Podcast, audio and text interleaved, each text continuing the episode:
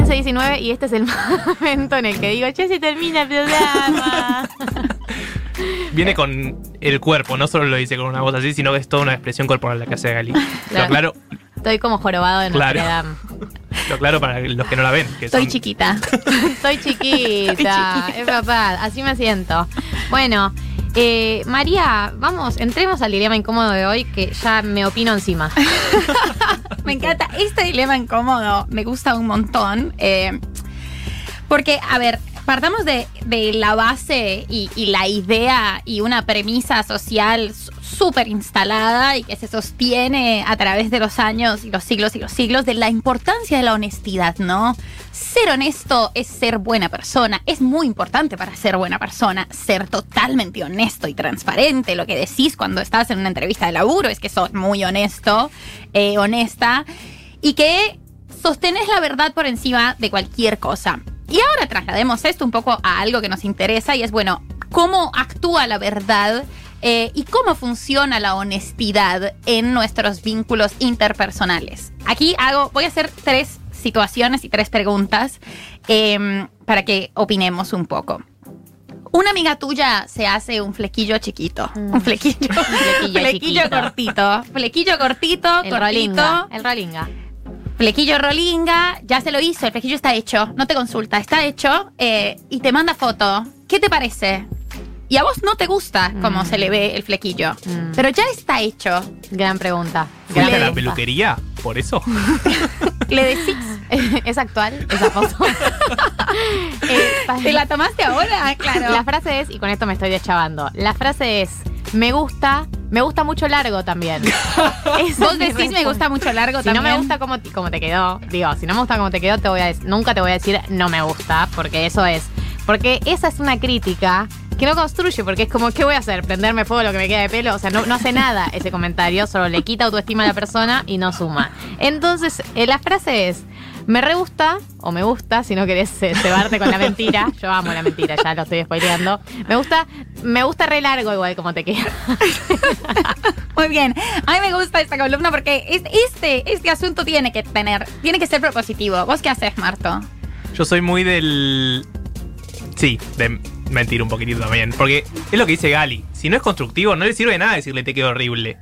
Real. O sea, y si la persona. ya está, te quedó bien así. Ya fue, vamos para adelante. Bien, perfecto.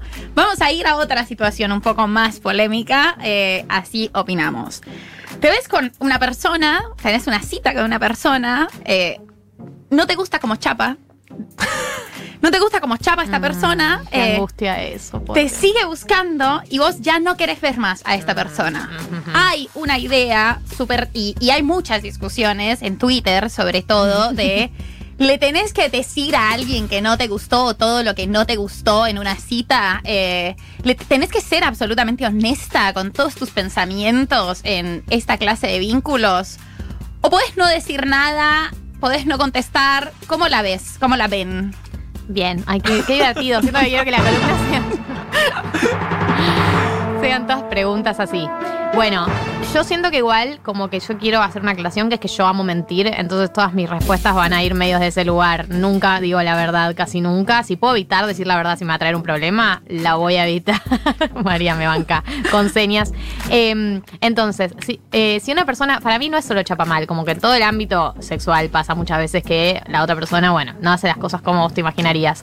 Y hay un grupo de personas que educa o enseña, que ese grupo de personas le hacen muy bien al mundo porque ayuda a la otra persona a mejorar. Y después está el grupo de personas como yo que es que se encargue otro. a mí no me vuelves a ver la cara, que se encargue otro de educarte. Si vos metes la lengua violentamente, como si fuese un remolino, y no dejas lugar para la lengua, perdón, perdón, para mi lengua, perdón papá, que me estás escuchando. Pero bueno, no son chapes, son- no es Él nada. también chapó, eh. Chapa. No, mis papás no chapan. Mentira. ¿Sabes que no? No sucedió nunca. Mis papás no chapan. Lo tenemos a la. No. No, eso me lo han hecho en metro y medio ponerme al aire a mi mamá de sorpresa. Es como, no, no, no. No quiero a mis padres de sorpresa en mi programa. Consentimiento. Consentimiento total, consentimiento total. Bueno, eh, vos haces todas esas cosas mal. Conmigo no te vas a enterar de eso. Yo no te voy a decir nada. No me vas a ver la cara nunca más, pero yo no voy a ser la persona que eduque. Bueno, hay algo fantástico con esto y es que también hay algo y hay una subjetividad enorme en la verdad. Y te pasa un montón, o sea, a mí me pasa mucho en estas citas con varones que pienso, no puedes coger así, no puedes chapar así, pero tuvieron una pareja durante 10 años. 10 años. O sea, a alguien sí le gustaba, ¿entendés? Y hay una, una cuestión súper prepotente en pensar que lo que a mí no me gusta es una verdad universal que yo le tengo que decir a la otra persona. Eh, y en esa discusión creo que hay una moralidad vinculada a la verdad que no es tal, porque la verdad muchísimas veces es hiriente, muchísimas veces es un lavado de la responsabilidad y muchas veces en los vínculos no es eh, ni, ni constructiva, ni propositiva, ni mejor. Si tenemos, por ejemplo, y es otra de las enormes discusiones, las formas en las que se están armando las parejas y en las que se están tendiendo las relaciones y los vínculos, bueno, ya la monogamia no es la opción por default, ¿no? La opción, perdón, la, la- única opción que, que puede haber. Y ya el, el diálogo sobre y los acuerdos y los pactos sobre lo que hacen otras personas excede un poco la, la hiperhonestidad de los hechos, de quizás salí con otra persona y quizás tuve o me enrollé en, en algún momento. Y hay una, una cosa súper eh, violenta, creo, y, bastante innecesaria en asumir y preasumir que lo único que importa en un vínculo es la verdad. Eh, sí, me parece que tenemos que empezar a hablar del el cuidado y de la responsabilidad y una, una ética del cuidado por sobre la honestidad como el único valor que tenemos en las relaciones humanas. Sí me parece que en las relaciones eh, afectivas y sexoafectivas hay que tener muchísimo cuidado de lo que decimos y que no necesariamente decir todo lo que estamos pensando, decir si nos gusta, no nos gusta una persona a la que no queremos ver más y qué es exactamente lo que el rasgo de esa persona que no nos gusta, no es necesariamente bueno, no es, no es algo que sea ponderable y que sea humanamente mejor. Tenemos que dejar de pensar que la gente hiperhonesta es buena. Hay gente hiperhonesta que es súper chota y hay gente Mm, hiperhonesta y hay hiperhonestidades que son un garrón. O sea, no me interesa lo que estás pensando, no entiendo por qué no tenés un filtro de cuidado entre la cabeza y la boca. Concepto de hoy, filtro de cuidado entre la cabeza y la boca. ¿Lo pensás? Sí. ¿Es cierto? Sí. ¿Contribuye? No, no lo digas. No me interesa si estás mintiendo, no me interesa si te sentís horrible y vas a rezar 10 Padre Nuestros porque acabas de decir una mentira. La mentira no es tan mala, la mentira es a veces, muchas veces, cuidado. Comparto completamente y quiero sumar dos cosas. Primero, eh, eh, la mentira, eh, otra, otra de los nuevos mandatos de Twitter de la responsabilidad afectiva es cuando dejas a alguien, poné que salís. Yo digo, a la primera, saliste una vez, no hay que dar explicaciones, porque saliste tres veces, cuatro veces, hay algo, querés dar alguna explicación y es como, tenés que decir por qué te estoy dejando. y es como, los clichés nacieron por algo. No sos vos, soy yo. Estoy en una. Estoy con temas personales. Todos esos clichés, que son frases que nos permiten dejar a alguien sin dar demasiadas explicaciones, no son malos, son buenos. Porque le quitas el peso a la otra persona, le estás diciendo que el, programa, el problema está en vos. Por más que la otra persona seguramente se imagine que el problema está en, el, en esa persona. Pero de alguna manera no queda claro, queda abierto. Entonces, evitas herirle el ego. Decís una frase que no dice nada. Estoy en una, yo la uso mucho cuando tengo que dejar Para mí, me estoy, me estoy spoileando No, toda. Para mí estoy en una. eh, esto se ha escrito hasta el cansancio. Creo que estoy en una es el consenso perfecto del eufemismo. Es hermosa. No es no soy vos, soy yo, porque eso ya es una explicación.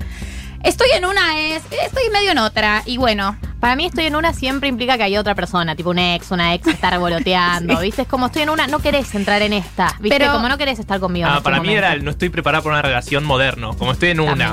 Sé, siento. es otra. Eh. No, yo ya siento que no estoy preparado para una relación, siempre chamullo. Prefiero él, prefiero él. Estoy en una que tiene que ver con un ex. Como, ah, bueno, oh.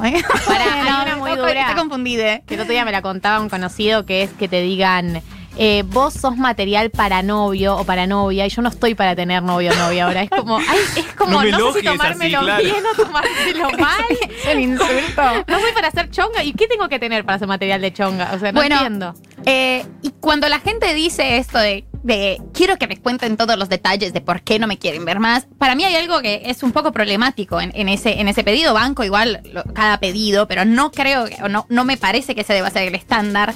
Mira si yo voy a alterar algo de mi comportamiento por una persona a la que me cogí dos veces. No me importa eso, como si hay algo mío que le molesta, y bueno, le puede molestar, no le gusta de manera homogénea a todo el mundo. Simplemente hay gente a la que no le vas a gustar, y está bien que no te lo digan de frente. Te pueden decir algo muy amable eh, y vos podés seguir tu vida asumiendo que el trasfondo es este. Sí, y suma otra cosa que es, eh, con respecto a la gente que es sincera sin criterio, eh, suma otro concepto, que es un concepto que yo vengo eh, acuñando hace muchos años, que es los portadores o las portadoras de malas noticias. Esta es gente que te trae información, que no te asuma en nada, que no hay nada que vos puedas hacer al respecto y que solo te angustia el día. Como por ejemplo, eh, viene y te dice, mm, che, el otro día estaba en una reunión y hablaron mal de vos. Y es como, arre, ¿por qué me estás diciendo esto? Me angustia, no hay nada que hacer al respecto y solo me quita años de vida. Y estas, estos portadores de mala noticia es gente con una sinceridad sin criterio, que te trae información que no suma y que es tipo, ¿dónde quedó el filtro, no? El viejo filtro tan valorado. Filtro entre la cabeza y la boca y sinceridad con criterio y con cuidado es lo más importante de esta columna. Chicos y chicas y chiques, su honestidad sin ninguna de esas cosas no vale nada y los hace y las hace chotas y chotos. Hermosa conclusión. Nos vamos a una tanda y volvemos con la nota de pandemia y consumos. Quédense. Galia Moldavsky, Martín Slipsuk, María del Mar Ramón. Hasta las 4